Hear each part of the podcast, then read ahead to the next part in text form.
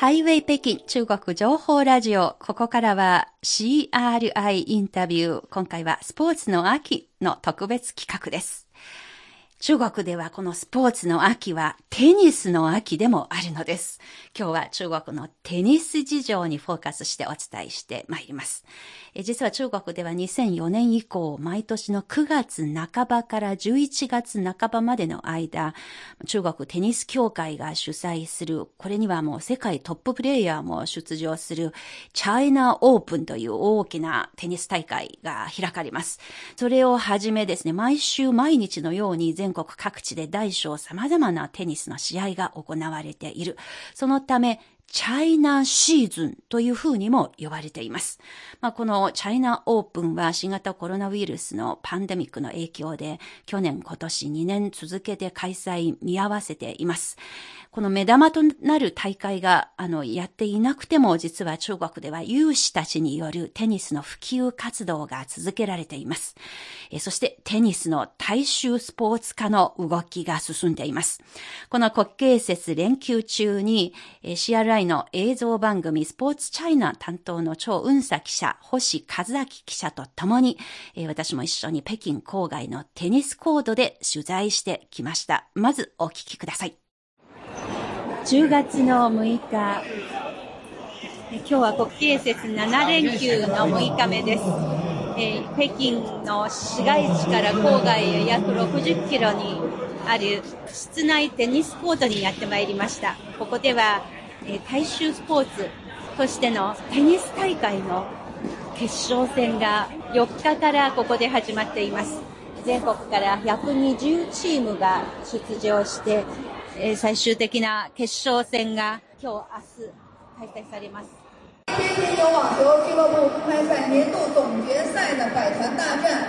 今天终于到了最後公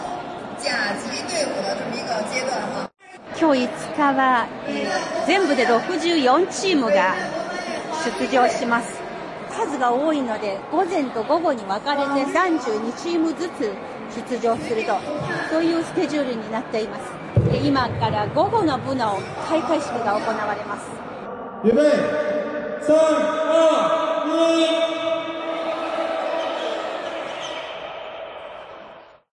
はい、とても賑やかですね。はい。1日だけで64チーム。かなり大規模な大会のようですね。そうですね。はい、えー、天天有網球。直訳すれば、毎日テニスありという訳なんですが、はい、この天天有網球テニスクラブオープン2021年度総決戦というタイトルのその大会なんですね。現在中国ではですね、最大規模のアマチュア向けのテニス大会だそうです。創設されたのが2017年の4月。これまでに北京地区だけでも37回もの試合が開催されてきました。で出場するクラブの数は、1回目では37クラブ、37チームでしたが、で一番多い時は152チームで出場したそうです。へすごいですね。はい。この大会の名前、天天有網球、毎日テニスあり。とても素敵な名前ですが、はい、何か意味も込めているようですね。そうですね。どのような人たちが出場して、どういうふうに試合が行われていますか？そうですね。えー、まずは、この方に話を伺ってみました。はい、本職は雑誌社の編集長で、うん、この大会では広報を担当する、なんと日本語がわかる方です。どうぞお聞きください。えー、今日はテニスのこの試合会場にやってまいりました。日本と、ありがとうございます。日本とゆかりのあるこの方にちょっとお話を伺いたいと思います。自己紹介お願いします。えっと、テニスワロド雑誌のサイと申しますが。サイさんですね。編集長のサイさんです、はいはい、なぜ日本語がこんなにお上手ですか？大学、北京体体育大学に入ったら3年生の時、交換留学生として日本体育大学で1年間留学したことがあります。よく勉強になりました。1997年、平成9年度、1年間。なるほど。今は令和になりましたが、平成の時に。20年前のこと。20年前のことを。はい、今は雑誌社で編集長をやっておられますが、中国ではテニスの雑誌で何種類ありますか？唯一。おお。唯一の。中国唯一のテニスの専門誌の編集長ですね。はい。テニスって中国で今人気ですか？そうですね。今人気してます。このような試合は、毎月、毎月1毎月は回。1回。このような大きな試合。ええええ小さな試合は毎日。あそれは、天天テニスの意味。毎日テニスやってます。会員は2万2000人。はいー年齢は何歳から何歳ですかは10歳から60歳以上。ああサイさんご自身もテニスしてますかはいはい。僕は毎週1回とか2回とかテニスやります。いつからテニス始めましたか1995年、おお。大学の科目として勉強しました。あテニスを勉強してから、たくさんの友達と付き合って、とても面白いと思います。今は中国唯一となったテニスの専門誌、テニスワールド編集長で、アマチュアスポーツ大会、天天洋網長、えーテニスクラブオープンで広報担当部長をしているサイさんのインタビューでした。はい。本当に天天洋ワン中毎日テニスありですね。そうですね。えー毎日のようにテニスとともに活動をしていることを目指して、このような名前になったわけですね。そうですね。はいあの、主にこの天天洋湾町のプラットフォームでやってることは、研修、まあ、トレーニング、それから様々なレベル別の大会の開催だそうです。本当にもう毎日のように実施していて、で、それ以外にですね、毎週やってる試合、毎月、毎年運営している、まあ、研修とか大会とか、それがそれぞれあるようですね。この天天洋湾町、北京から発足しましたが、えー最近では近場の天津河北地域、えー遠いところでは長江、えー長江流域の各省や直轄市、えーそれからさらに南の関東、香港、マカオ、グレーターベイエリアでの大会も運営するようになりました。で登録会員数2万2千人に上っているようです。はい。えー、サイさんは先ほど、テニスは中国で人気があると言いましたけど、全般的にどんな感じですか？そうですね、はい。国際テニス連盟の発表によりますと、1時間以上テニスをする人、この人たちをテニス人口というふうに言いますが、中国ではテニス人口も2000万人に上っているそうです。ただその数の割には、テニスクラブの数はまだそれほど多くなく、それでも今800ぐらいに上っているとも言われています。かなり数が多いですね。そうですね。それから私、普段、まあ、いろんなスポーツ見てるんですけどええ、テニスと言いますと、忘れられないシーンが2つあります。ええ。まず一つは2004年のアテネオリンピック、中国の女子ダブルス、李婷、孫甜甜のペアの金メダル獲得。はいそれから二つ目は2011年のフランスオープンで大きなトロフィーを持ち上げたリーナー選手です。はい。まさにこの二つが中国のテニスブームを押し上げた二つの大きな出来事でした。はい。私も今覚えてますが、あの、リーナーさんとっても流暢な英語で優勝した時の感想を述べあたし、あそうですね。あの、本当に素敵な笑顔。はいそのシーンとエッフェル塔のその写真と重ねて今でも印象に残っています。あの後中国各地でテニス大会のブームが湧き起こったそうです。はいまあ数字を上げればですね、例えば2003年から2010年まで中国大陸でテニス大会を開催する都市は北京、上海、広州、この3都市に限定されていましたが、翌年から武漢、樹海、深セン、天津、南昌など、まあ、多くの都市が加わりました。え北京でもですね、新たにテニスコートが随分整備されて、あの頃から秋はテニスにとってのチャイナシーズンだというふうな言い方をするようになっていますね。はい。えー実はこの、天天洋湾町の全国試合を始めたのは2017年。当初の目的というのは、えー北京でチャイナオープンの、まあ、ハイレベルの試合を鑑賞しながら、その合間に、えー自分たちもラケットを手に試合をしましょうと、それを楽しもうと、そういう趣旨でスタートしたそうです。でコロナの前までは、本当にチャイナオープンの開催される国慶節連休中に合わせて、こちららのアマチュアの大会の日程が組まれていたそうです。はい、なるほど。プロ選手のレベルの高いプレーを見て、そこからいい刺激を受けて自分もやってみるということなんですね。そうですね。はい、まあ、とにかく、このテニスというスポーツを一般の人に向かって広めるのにどうすればよいのか、様々な工夫が滲み出ているところに深い印象を持ちました。はい、当日の会場では様々な年齢層のプレイヤーの姿がありました。ちょっと私のようなあの素人でも不思議だなと思った点がありました。それは、女子二人と男子二人が対戦する。という形のダブルスの試合、随分やっていたことでしたね。はい。はい、で、これどのような仕組みなのか、えー、たまたまですね、会場で出会った北京在住の日本人のプレイヤーに話を聞くことができました。はい、伊藤真帆さんという方です。伊藤さんは2012年、旦那さんの中国駐在とともに北京にやってきました。現在は家族5人で北京で暮らしています。伊藤さんは日本にいた時も、テニスをやっていたそうですが、北京で暮らし始めて運動不足と感じて、2014年からこのテニスを再開したということだそうです。今はいくつものですね、北京地元のテニスクラブに参加してやっているようです。はい、伊藤さんの話です。なんとこの天天洋湾町のこのコートですね、日本人の方に出会いました。自己紹介お願いします。あ、どうも、まほと申します。今日、な、な、何本ぐらい試合出る予定ですか？今日は全部で3試合で終わりなので、3試合やります。はい、先ほどすごく、あの、さっそうとした姿でかっこよく試合の、あの、プレーのシーン、本当に感動しました。いかがでしたか、さっきの試合。えー、っと、1試合目は、本当に、級レベルが上がる試合があのだったので重要だったのでどうしても勝ちたかったんですけど2個目は相手が強すぎてあの3ゲーム取れて満足です。あの先ほどあのたまたま見させていただいたのが男子2人と女子2人の対決だったんですがこれはどういうルールでやっている試合なのでしょうか？点々の場合は男女別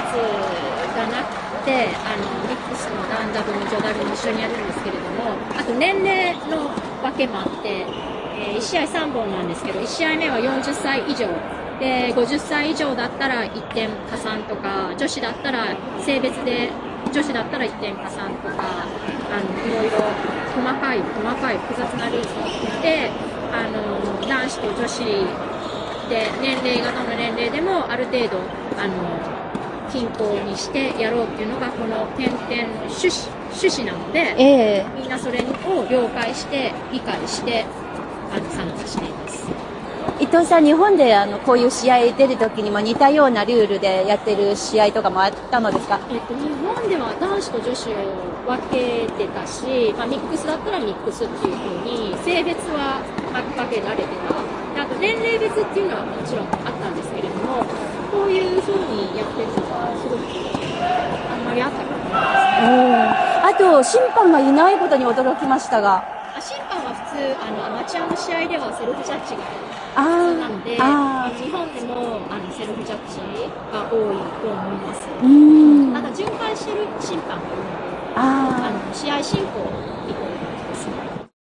北京在住のテニスプレイヤー伊藤真帆さんのお話でした。まあ、このティエンティエン用の特徴の一つは様々なペアがあり、えー、その可能性があるということを紹介してくれました、うん、えー、それから複雑な点数の計算方法でなるだけ公平さを保つという考えがあるようです。なぜこのようなユニークな仕組みを取ったのか、天天洋湾町の運営会社で管理職に立つダン・ショーブさんの話です。传统的这种分法完了之后，每个比赛的规模都特别小，啊，做不大。嗯。包容力こそが私たちの理念です。テニスはエリートスポーツだと思われていましたが、私たちは中国でテニスを大衆スポーツにしていきたく取り組んでいます。そのために様々な改革を行いました。試合の際、もし性別、年齢、地域、職業などで分けるなら、どちらの部門も小さな規模でしかなりません。そのため私たちはレベル分けのみを導入し、それ以外の性別や年齢などの垣根を一切取り払いました。ただ、公平性を保つために複雑な点数加算システムを導入しました。ダン・ショーブさんの話でした。ダンさんによりますと、中国では女性のテニスプレーヤーが全体に占める割合は3割未満だそうです。まあ、こうした垣根を取り除いた形での試合運営、その目的は、つまり老若男女問わず、どなたでも気軽に参加して、気軽にプレーできるプラットフォームを作りたい。はい、もうそうすることで、もう広い裾野を目指すということです。まあ、こうした主催者側の工夫に対して、その日、伊藤さんとペアを組んでいたチームメンバーの王陽さんに感想を聞きました。呃，我们第一场赢了，第二场输了。第二场就是。今回私たちはよく鍛えられた男子ペアとの対戦もありました。実力が私たちの上にあることを承知しながら、力を出し切って戦えたので、自分たちとしては満足しています。女子ペアと男子ペアと対戦した場合、1点加算される制度がありますが、だからといって、性別がもたらす実力差を補うのには十分とは言えません。しかし、それでも、こうした対戦に出場すると決めたからには、それだけ決して相手に負けたくないという覚悟はできています。今回は120チームが出場していますので、様々な相手に出会えます。マインド面では本当に良い期待になっていると思います。CRI インタビュー国慶節連休中に北京で開かれたテニス大会での取材をお送りしています。この日、スポーツチャイナの星和明記者、超雲佐記者と一緒に取材に参りました。2014年からどっぷり中国人プレイヤーの中に混じってテニスを楽しんでいる伊藤真帆さんの目に映った中国のテニス事情。これをめぐって、ここからは星和明記者のインタビューをお届けします。日本の時のテニスの環境と中国のテニスの環境って何か違いありますか、えっと、私は学生でテニスをしていなかったのでそこはあまり比べられないんですけれどもあの今私が来た2014年に比べて試合数がものすごく多くなっていてそれもあの区とか市がやってるんじゃなくてあのテニスコートが主催している試合があって出ようと思えば本当に毎日あのあっちのコートこっちのコートで試合がレベル別に男女混ぜて、えー、レベル別に出ることができるようになってきたなと。だから日本よりもしかしたら小さな試合が多いかもしれない。実際に、ね、さっきの試合対男性のペアでしたけれども、はいはい、やってみてどうですか？えっと、この試合、この大会はもうそういう仕組みっていうことをみんなが分かっているので、あの、もうそういうもんだと思ってやっているんですが、さっきの試合は、あの、このリーグの中でも強い、ものすごい強いチームだったので、あの、まあ、楽しんでやろうと思ってやりました。でも、なかなかそういう上手い人とする機会が他にないので、まあ、練習ではたまにあるんですけど、試合でやるっていうのはまた全然違うので、そういう機会があるのは、私たちにとっては面白いかな。練習環境ってどうですか？えっと、北京のコートは主に室内で、えっと、最近は空気が良くなってきたので、外でも多くなったんですけど、主に室内ってことになると、コートの確保がとても難しいです。うん、大体今、その参加しているクラブで、人数どれくらいなんですか？えっと、なかなか人数を言うのが難しいんですけど、大体2面コートを借りて、まあ、10人から12人ぐらいで練習をするっていう感じ、毎回。ただ、チームの母体はもっと多い。で、やってみて、始めた時に、その中国、北京とかのテニスのレベルとかっていうのは、どうですかえっと、今は確実に上がったと思います。前は、なんか結構、うん、ワンパターンに強打するタイプの人が多かったと思うんですけど、あの、今はもっとなんかボレーしたりとか、いろんなことをする人が増えたし、ただ中国の場合は、あの、ジュアンイエっていう、あの、市とか国でトレーニングする、あの、運動の選手の仕組みがあるので、彼らがやっぱりレベルがものすごい高いんですよね。で、そういう人たちがやっぱ試合に出てくる。で、そういう人たちが一般の人を教える。だからすごく上手い人と一般の人が、あの、関わる機会っていうのが日本よりあるかなと思います。じゃあそういう環境にある中国のテニスは、これからどんな風になると思います？あのー結構国民性的にみんなすごいアグレッシブだし、試合が好きだからすごくそこが日本人はものすごい練習が好きで、あの試合でもあんまりバシバシ打たないんですけど、やっぱこういう試合でも中国の人はすごく積極的に攻めていくっていうところが、なんか面白いなって私は面白いしいいなって楽しいなっていうふうに思っていて、あと結構みんなハングリーに、あの、どんどん上手い人を捕まえて試合に出たりとか、そういうことをするところも面白いなと思って、うん、楽しい。で、これからこういう試合もどんどん大きくなってきているので、あとちっちゃい子、子供も、あの、すごい増えてるんですね。今まであんまり子供をトレーニングするいいスクールがなかったんですけど、そういうところもなんかそのコーチングがしっかりしてきているところもあるそうするとやっぱり子供が育つと、あの、底辺が大きくなると、その子たちが大きくなった時にもっとね、あの、ただ、その国としては、やっぱりテニスがまだ、あの、先進じゃないなってみんな思ってると思うんです。あの、大きな大会、国際大会でもっと強い人を輩出したいけど、できてないっていうのがあるんじゃないかなと思います。まあ今、中国テニスされていて、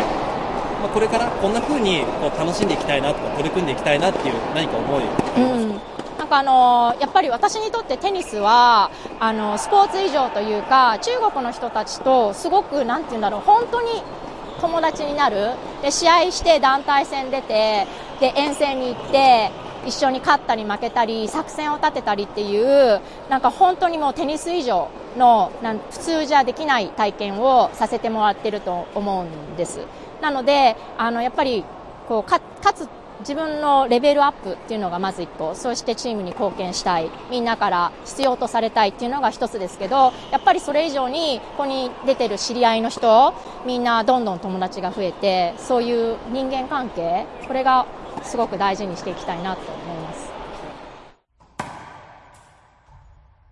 北京在住の日本人のテニスプレーヤー伊藤真帆さんのインタビューでした。はい、伊藤さんが体験した中国のテニスの変化、印象的でしたね。はい。それから最後の話、テニスは自分にとってスポーツ以上のもの。テニスをきっかけにたくさんの中国人と友達になれたこと、テニスで結ばれた人間関係を大事にしていきたいというお話、アマチュアスポーツのもう一つの大事なことのようにも思いますね。はい。まあ、外国人の伊藤さんにとっては、テニスは国際交流のツールになっているという面もありますが、はい、北京の地元から参加している中国人の人たちにとっては、もう同じくやっぱりテニスは大きな楽しみを、醍醐味が味わえた、あの素敵なスポーツになっています。うん当日の会場には本当に個性豊かなチーム、まあ、名前からですね、トウモロコシチームだとかいろいろありましたが、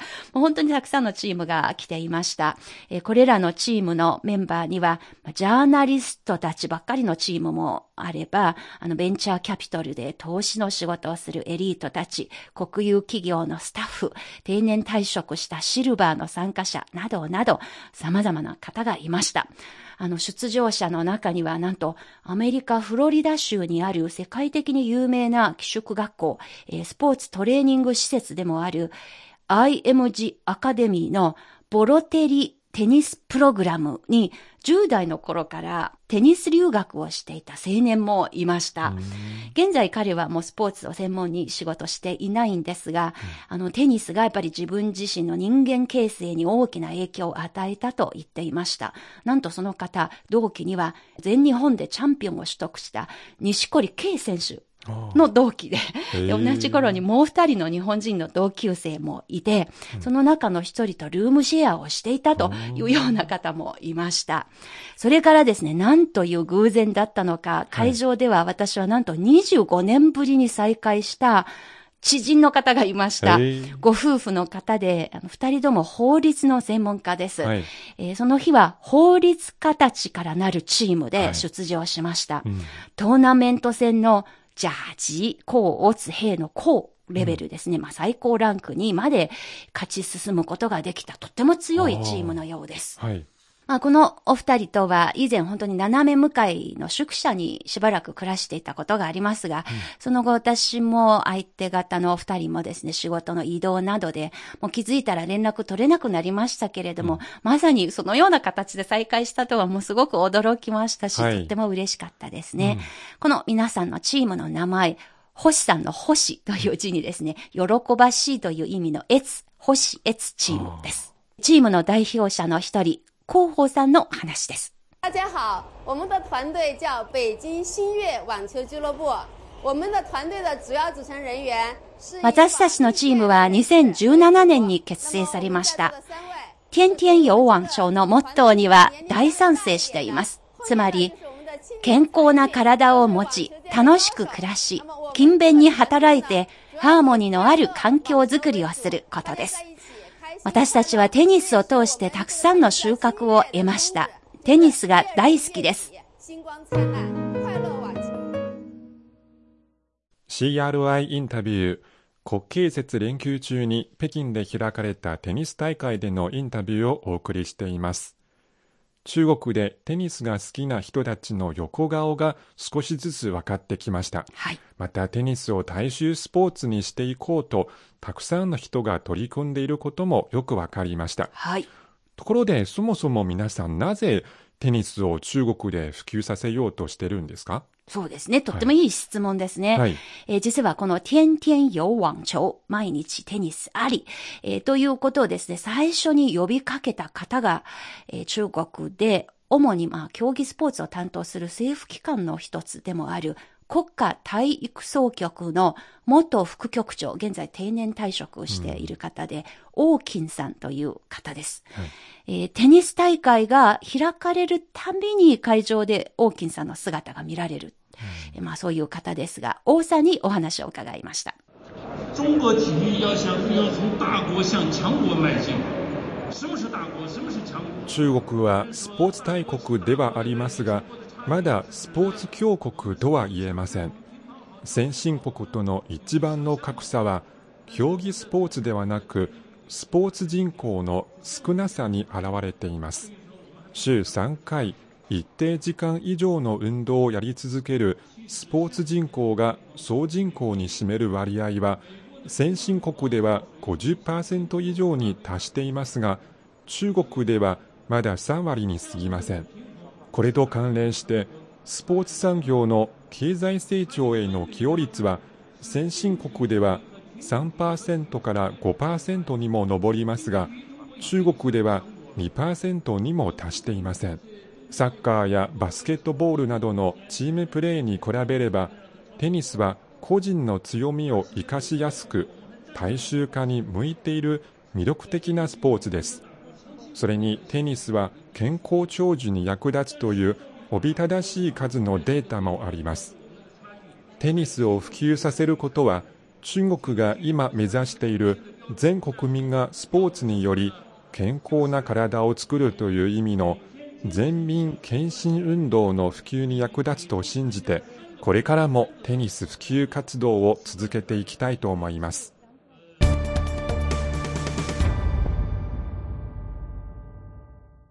CRI インタビュー、天天有網球。テニスを一つのライフスタイルにしていくために頑張り続けている関係者の思いをお届けしました。とっても高い志のように思います。はい、まあ、このコーナーの締めくくりにですね、試合会場を離れる前に、えー、一緒に、えー、取材していた星和明アナに感想を聞いてみました。久々にすぐ近くでテニス見たんですけど、やっぱりこの熱気というか、それは生ならではだなと思いますね。それから、あとはいろんな年代の方、あとは、ね、男性も女性も様々で、幅広くみんなやってるスポーツだなっていうのも、今回改めて感じましたね。ああ、北京であまりテニスの現場で触れたことがなく、今回星さんにとってはじ、ある意味初めて近距離で見た今回の観戦ですか？そうですね、もうここ最近だと、まず近くでテニス見る機会が少なかったので、それもね、貴重な経験でしたし、あとは、今回私たちがいる場所が、全部でコートが24面、5面ぐらいかな、えー、あるんですけれども、一つのフロアにこんなにコートがあるかっていう、この環境が整っている様子も驚きでしたね。なんと日本人の方も出場してたとは、本当にびっくりしました。この現場についてね、急にいるってことが分かったんですけれども、でもその方はね、チームの中ではお一人の外国人っていうことなんですけれども、こうやってこの環境の中でテニスをやってる方がいるのはね、面白いなと思いますし、さらにもっとこのテニスの環境が外国人に向けても整ってくれば、